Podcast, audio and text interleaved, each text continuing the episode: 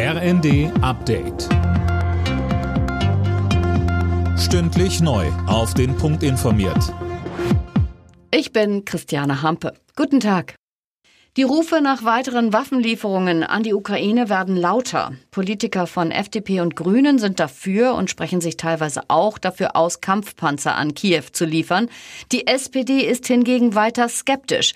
Laut Verteidigungsministerin Lamprecht dürfen deutsche Waffenlieferungen nicht zu Lasten der NATO gehen nämlich als Deutschland uns noch mehr einzubringen, ein verlässlicher Partner zu sein und damit eben auch das Vertrauen in uns zu stärken.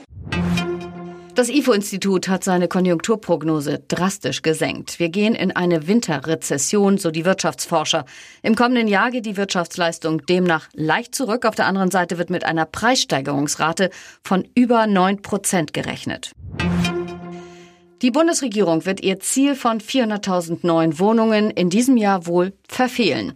Das hat Bauministerin Geiwitz im ersten eingeräumt. Sönke Röhling, trotzdem hält sie grundsätzlich an dem Ziel fest. Ja, denn sie sagt, die Wohnungen, die werden ja gebraucht, aber wenn es in dem Tempo weitergeht, dann wird das nichts. Deshalb fordert sie weniger Papierkram und weniger Klein-Klein auf dem Bau.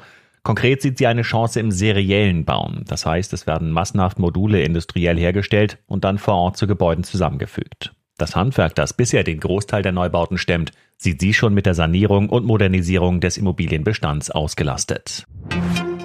Lufthansa-Kunden müssen bis zum nächsten Sommer nicht mit Pilotenstreiks rechnen. Bis Ende Juni 2023 gilt eine sogenannte Friedenspflicht.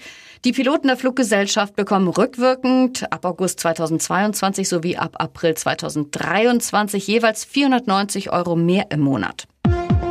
Alle Nachrichten auf rnd.de